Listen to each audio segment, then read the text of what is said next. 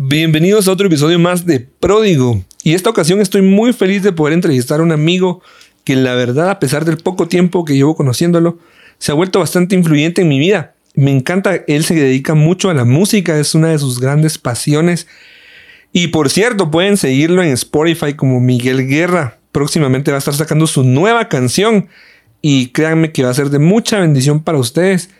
Y mucho gusto, Miguel, tenerte por aquí con nosotros. Gracias, Dens. Gracias por la invitación. En serio, es todo un honor poder estar aquí con vos en, en esta invitación del podcast. En serio, eh, espero que podamos pasárnosla bien ahorita. Vamos a aprender bastante, bastante. Y pues, este, muchas gracias. En serio, sos una persona genial. La verdad es de que tenés muy buena, muy buen contenido. Tenés mucha palabra dentro de tus podcasts. Y ahí sí que espero que puedas llevar todo, toda esta palabra a muchas personas, incluso a niveles internacionales y que, que fijo, Dios te use mucho a través de esta plataforma, en cualquier plataforma donde estén escuchando. Y en serio, muchas gracias por la invitación. Amén, vos, gracias, de verdad, gracias. Y pues me gustaría comenzar preguntándote cómo, cómo fue tu inicio con Jesús, cómo, cómo fue que decidiste hablar de la adoración. Hoy vamos a estar hablando acerca de la adoración y me gustaría que nos contaras un poquito más de cómo empezó todo. Buenísimo. Este, de por sí yo empecé a tocar guitarra desde los ocho años, desde ese momento. Entonces, eh, mi papá me compró mi primera guitarra. La verdad es de que yo vine y de la nada eh, vi un, o sea, tuve un sueño, la verdad, tuve un sueño de incluso de una persona que era secular que me entregaba una guitarra en mis manos. Entonces al momento de que me entregaba la guitarra yo me sentía como que, wow, qué genial, tengo una guitarra nueva. Entonces yo así como que al siguiente día me quedé con la ilusión, así como esos tipos de sueños donde te quedas con esa ilusión de que, ay, que soy millonario o algo así. Entonces te quedas como que con las ganas de quiero tener una guitarra y quiero aprender a tocarla. Entonces, desde ese momento, entonces yo dije, ah, quiero tocar música, quiero tocar guitarra, quiero probar, quiero intentarlo, porque nunca lo intenté. Y entonces me compró mi primera guitarra, eh, empecé a practicar, me frustré, como todo músico se frustra al momento de intentar tocar algo. Eh, no, no es como que todos tocamos bien a la primera, sino que siempre tenemos así como que eh, problemas para comenzar. Y después de eso fui avanzando, fui eh, creciendo, tocaba música secular. Em, me gustaba mucho el rock, me gustaba bastante el rock así em, de cualquier tipo. La verdad es de que para mí era como que la mejor forma de expresarme. Y después de eso, este, conocí a Dios. Y desde que conocí a Dios, la verdad es de que la música de adoración no me llamaba la atención. Era como, ah, no, no me gusta esta música. Yo quiero escuchar algo que tenga que ver con guitarras así bastante fuertes, tambores. Y hasta que encontré música cristiana de parte del rock. Y entonces, este, después de eso fui avanzando y fui conociendo un poco más la presencia de Dios, fui conociendo a Dios de la misma manera. Y entonces me empezaba a encantar la música de adoración. Yo decía, wow, es que esto es lo que, esto es lo que Dios escucha y es lo que de verdad hace que nosotros podamos entrar en ese ambiente de poder tener una verdadera intimidad con Él. Pero esa fue más que todo, digamos, como que mi experiencia al momento de, de comenzar así como a, tocar un instrumento, a poder decir, me gusta la música y me voy a dedicar a esto. Y este, al final que yo pude conocer a Dios, yo dije, en esta área lo voy a servir y en esto me voy a dedicar. Wow. yo creo que increíblemente cuando conocemos a Dios, eh, el segundo paso es adorarlo y creo que es uno de los más importantes también. Me encanta porque siempre que nos topamos con Miguel empezamos a hablar de adoración y, y, no paramos de hablar y un montón de cosas. Y yo creo que la adoración siempre ha sido uno de los factores y las puertas principales para acercarnos a Dios. No importa qué tan lejos estés, la adoración siempre está a un paso de Jesús. Siempre. Así es. A la presencia de Dios. Está a un paso a la presencia de Dios. Y más o menos contarnos eh, cómo ha sido ese proceso en tu adoración? ¿Cómo has visto la intimidad en medio de la adoración? Ok, eh, digamos al principio eh, yo tenía así como la idea de que al momento de levantar tus manos y al momento de cerrar tus ojos ibas a tener un momento de intimidad, pero en ese mismo instante yo me sentía eh, muy, muy insatisfecho, sentía como que si no, no sentía el Espíritu Santo, la verdad es de que no sentía un fuego dentro de mí, miraba a muchas personas y decía, eh, ellas están llorando, los de allá están temblando, Eh, y entonces miraba así las manifestaciones del Espíritu Santo y yo no podía sentir nada. Yo la verdad es de que me sentía incluso triste porque yo decía, ¿por qué Dios no hace eso en mí? Yo quiero sentirlo. Y entonces al momento en que sucedía eso, em, a veces así como que trataba de recurrir a medidas desesperadas, a buscar música de diferentes lugares y decir, tal vez este artista me va a tocar el corazón o tal vez esta persona que está eh, ministrando y hablando en lenguas me va a tocar eh, mi corazón y entonces yo voy a sentir ese fuego. Y realmente no ese era el problema, ese no era el problema. La verdad era porque yo no había tenido un verdadero encuentro con el Espíritu Santo. Y eso lo que ocasionaba era que yo no podía sentir la presencia de Dios porque yo no había aceptado a Dios al 100% en mi corazón. No había, no había decidido de por sí en eh, decirle a Dios que entrara en mi vida, que Él pudiera estar en mis planes, que yo quiero servirle y que yo lo acepto como mi padre y más como eso, que Él me acepte como su hijo. Y entonces eso fue lo que nos, lo, que me, lo que me enseñó la vida, más que todo en aprender que la presencia de Dios se disfruta cuando ya sabes quién es Él. O sea, ahí es donde aceptamos a Dios como nuestro, eh, como nuestro Padre y aceptamos a Jesús como nuestro Salvador, como quien lo hizo en la cruz, que, que hizo el acto que renovó y revolucionó todo el mundo a través de su amor. Hasta cuando ya aceptas eso, ahí es donde estás obteniendo ya la entrada al Espíritu Santo a tu corazón para que Dios pueda hacer maravillas dentro de tu vida. Y ahí es como yo comencé, digamos, a sentir la, la eh, experiencia, digamos, de sentir la presencia de Dios, el fuego, el temblar, el reírme, no parar de reírme como que estuviera borracho, porque la verdad es de que así es como actúa el Espíritu Santo. Pero de esa manera es como yo comencé a sentir la presencia del Espíritu Santo, ¿verdad? Entonces, yo considero que todos podemos entrar, pero tenemos que conocer, tenemos que conocer a Dios, tenemos que conocer, tenemos que darle entrada, ¿verdad? Y, me encanta lo que decís porque creo que el acceso a la adoración es libre. Es totalmente libre. Creo que es un acceso que no quiere un precio, pero sí te va a requerir un aprendizaje. Te va a requerir experiencia, creo que se podría decir. Muchas veces Dios es relación y experiencia más que em, religión. Totalmente, totalmente. Y me gustaría como preguntarte cómo fue el tema de poder entrar a la presencia de Dios aún sabiendo pues que somos imperfectos. ¿Cómo ves ese tema desde un punto de intimidad y adoración? Ok, este, la verdad es de que eso tiene mucho que ver con el tema de renovar tu mente. O sea, estamos hablando de que a veces pensás de que Dios no puede habitar en tu corazón o no puede manifestarse en tu vida porque tenés esas imperfecciones y tenemos esa mala mentalidad. Entonces cuando nosotros decidimos aceptarlo, como te decía al principio, y también decidimos renovar nuestros pensamientos, entonces la palabra que dice sobre nosotros eh, Dios a través de toda la Biblia. Entonces miramos prácticamente hay todo lo que dice Dios de nosotros, que Él nunca nos va a dejar, que Él siempre nos va a amar a pesar de, que Él ya nos aceptó por medio de la cruz, que ya somos salvos. Entonces, ya todas esas promesas y todo eso que ya hizo Dios por nosotros, entonces es como solamente cambiarte el chip. no es tanto así como que decir, ay, me voy a olvidar de todo lo que hice, sino que decir, yo soy imperfecto, pero a pesar de eso Dios me ama y Dios quiere tener una relación conmigo de padre e hijo. Y eso es lo que ocasiona a que también le puedas abrir una puerta a que su palabra pueda actuar en ti. Porque cuando tenemos al Espíritu Santo dentro de nosotros, reaccionamos em, a cambiar nuestra mentalidad y nuestra forma de vivir. Todos tenemos esa, ese cambio y decimos, ya no voy a hacer esto porque a mi papá ya no le gusta que lo haga y porque yo lo amo, yo lo amo mucho y ya no tengo ganas de, fumar. Por ejemplo, yo antes fumaba. Antes, ponete, fumaba eh, media cajetilla diaria o incluso hasta una cajetilla cuando eran los tiempos de fiesta, porque yo tuve ahí un testimonio así como mero tremenduki.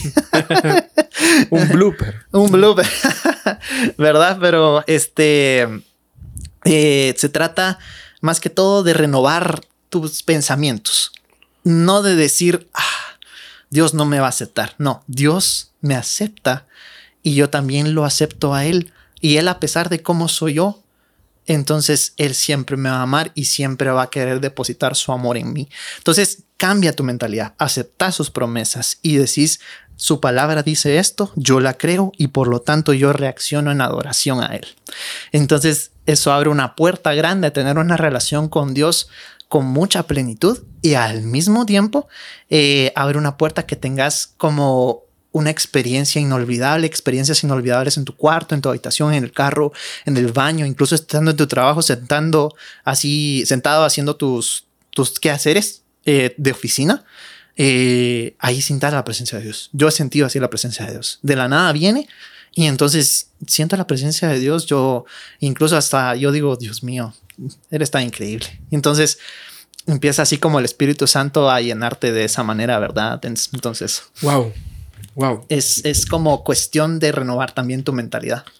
Yo creo que definitivamente a veces nos toca desaprender lo que el mundo nos había enseñado cuando llegamos a Jesús, cuando llegamos al tema este de la intimidad con Dios. Nos toca desaprender lo que somos, porque creo que hay algo nuevo para nosotros y me encanta cómo lo pudiste explicar ahí de una mejor manera. ¿Y cómo podrías ¿Cómo fue? ¿Cómo fue el momento más difícil de tu vida en la adoración? O sea, ¿cómo adorar en el momento más difícil de, la vida de nosotros? ¿Cómo lo ves? Porque creo que muchas veces llegamos a adorar a Dios y, todo está bien, pero hay temporadas en las cuales nos topamos con problemas eh, difíciles. Y muchas veces en esas temporadas, eh, seamos realistas, dejamos de adorar. Nos, o estamos lejos de Dios y dejamos de adorar y cómo poder adorar en ese tiempo, en esa temporada difícil. Ok, em, es como basado mucho en el testimonio que, que brevemente se los voy a contar rápido, pero este, yo siempre he creído que vivimos en un mundo donde Dios nos busca constantemente, en diferentes ocasiones de nuestra vida. Eh, ponete a través de su palabra, a través de los amigos, de la música, actividades y la Biblia. O sea, tenemos un mundo lleno de Dios que a veces ni siquiera nos estamos dando cuenta, pero tenemos toda nuestra vida llena de Dios a nuestro alrededor. Pero eh, hay un momento donde hay una mala experiencia, una mala pasada, eh, una etapa donde los recursos no alcanzan, no te alcanza lo que tiene tu billetera para comprarte algo que querés, las deudas se desmoronan, las relaciones se rompen, las enfermedades a veces aparecen en algún familiar y nos ponemos tristes y la necesidad de sentirnos completos se incrementa.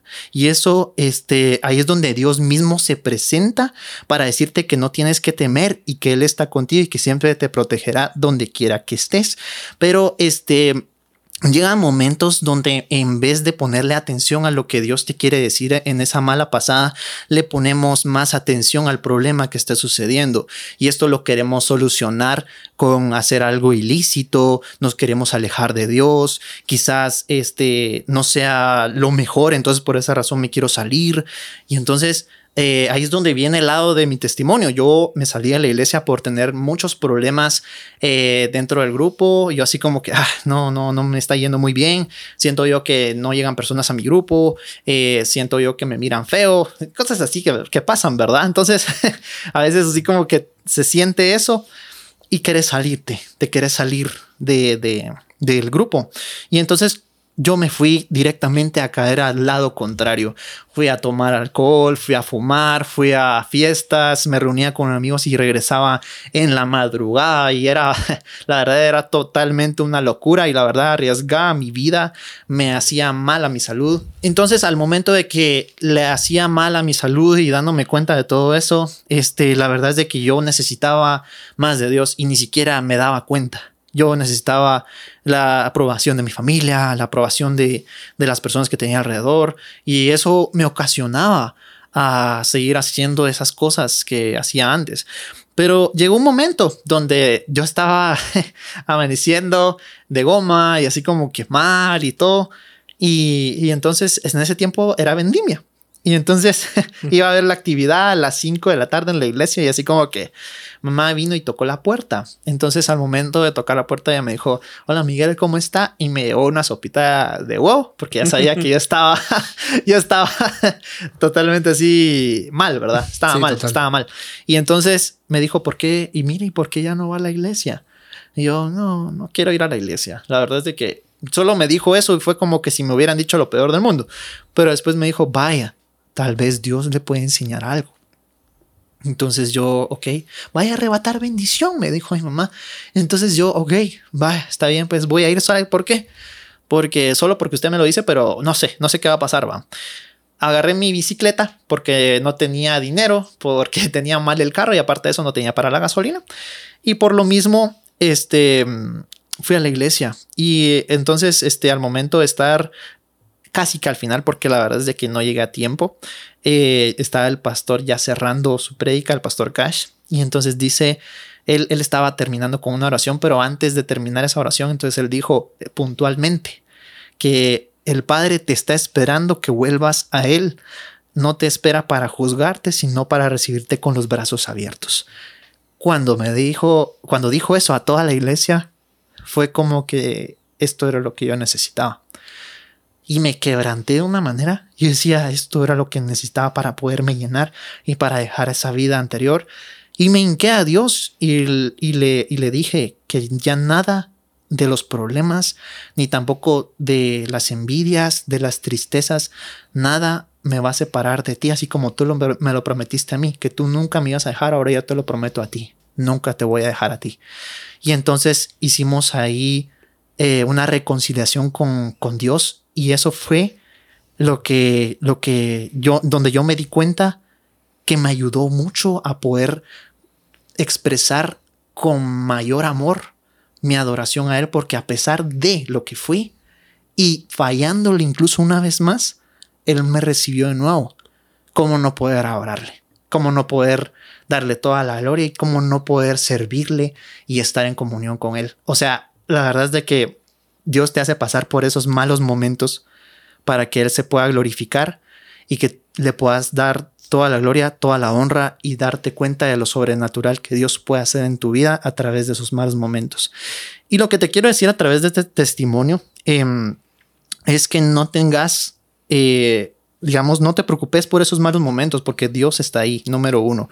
Y, número dos, recordate que esto es para que te des cuenta que Dios puede hacer algo sobrenatural en tu vida y que Él va a ser digno de toda oración cuando ya salgas de esa. Y que no te preocupes, que tengas paz en tu corazón y que ya vas a tener una nueva oportunidad, vas a tener esas enfermedades que se van a ir en el nombre de Jesús, tu economía va a ser restaurada, todo eso Dios te lo promete, pero lo, lo, lo único que tú tienes que hacer es venir y adorarle porque Él ya hizo, ya hizo esa obra por ti.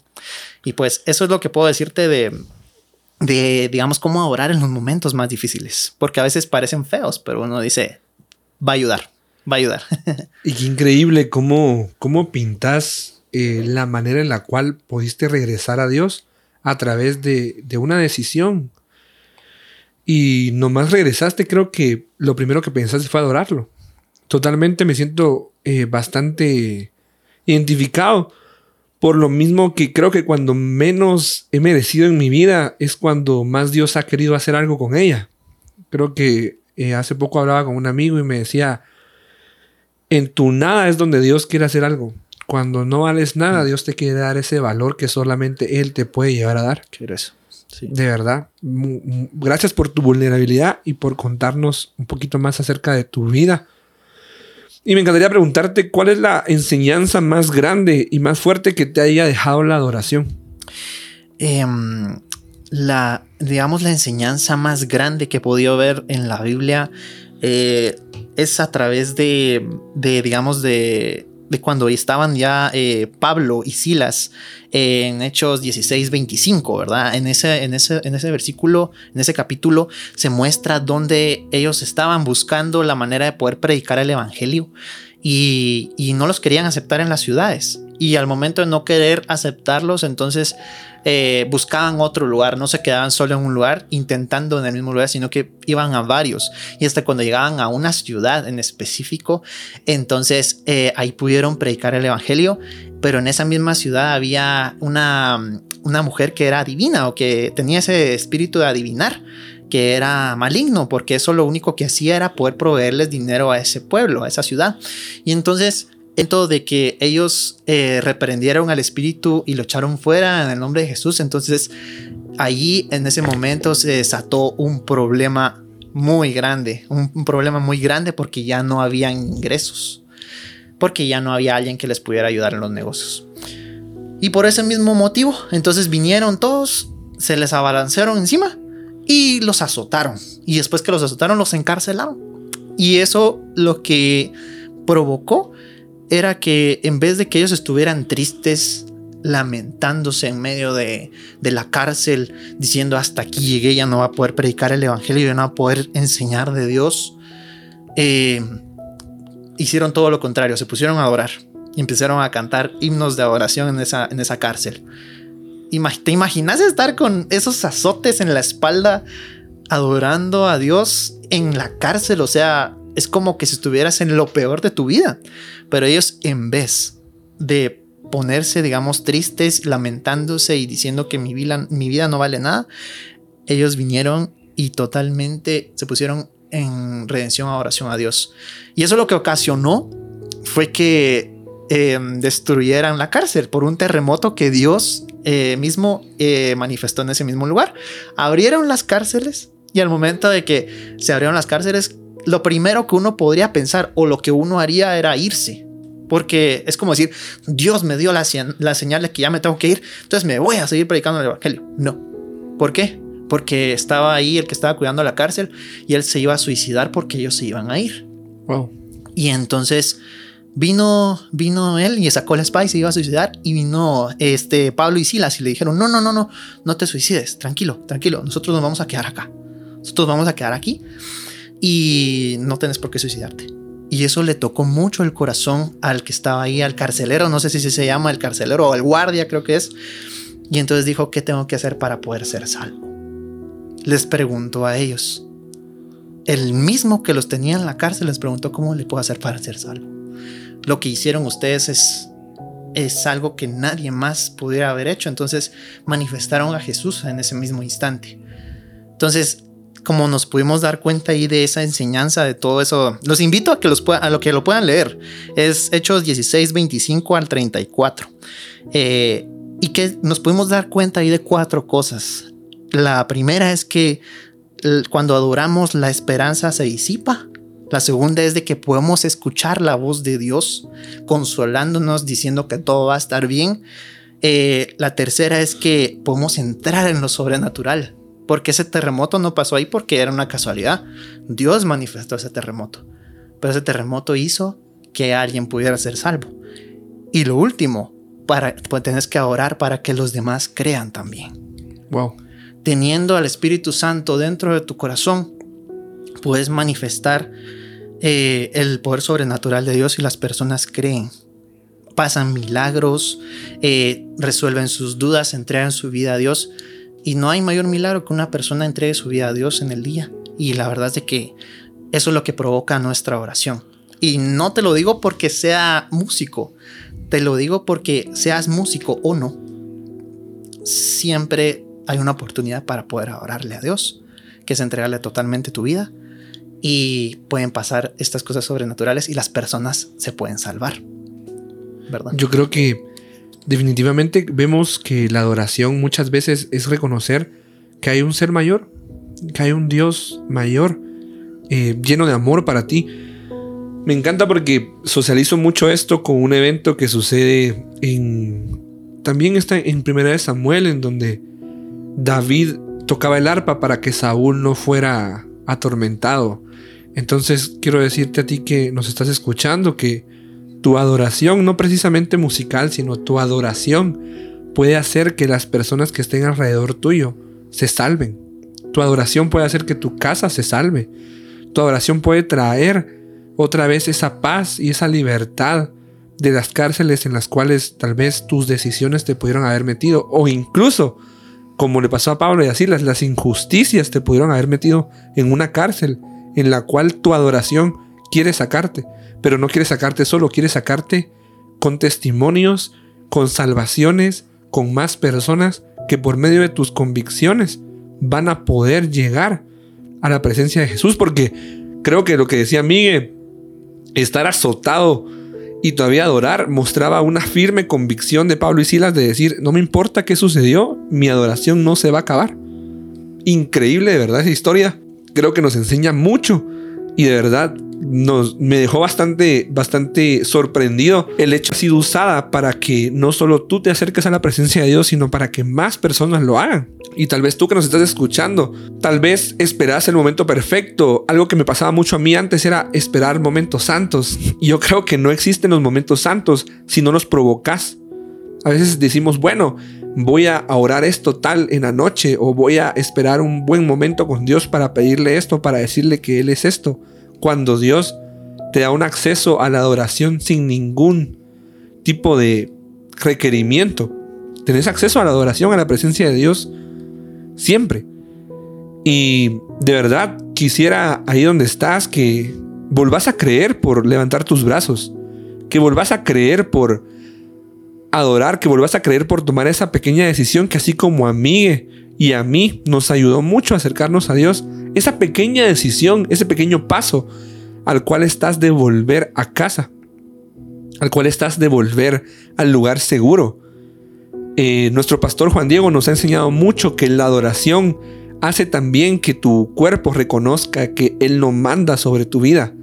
Quiero decirte a ti que estás peleando con algún pecado, es la adoración va a reconocer que tu pecado nunca va a ganar a la presencia de Dios. Así es, y tal y como decías, Denison, la verdad es de que nosotros estamos abiertos siempre a poder entregar nuestras vidas, a poder entregar nuestro corazón para que Dios lo pueda tener en sus manos y que podamos ser libres y por sobre todo podamos gozar de esa presencia que es indescriptible. Y quiero invitarte a hacer esta oración en este momento para que puedas recibir a Jesús en tu corazón y tener una vida llena de abundancia en tu corazón y que puedas sentir la presencia presencia de Dios y poderlo orar todos los días de tu vida. Padre Santo bendito, muchas gracias Señor, gracias por este momento, gracias por la oportunidad que me das de poder estar delante de ti. Padre Santo, te pido que perdones mis pecados, que me brindes la vida eterna, que tú puedas tomar mi vida. Yo quiero entregarme totalmente a ti. Quiero entregar mi corazón, quiero entregar mi mente a ti. Te pido, Padre Santo bendito, que puedas perdonar todo lo que yo hice. Yo quiero vivir una nueva vida en abundancia. Me arrepiento delante de ti y gracias por ser un Padre tan bueno. Padre Santo bendito, muchas gracias, Señor, porque nos das esta oportunidad.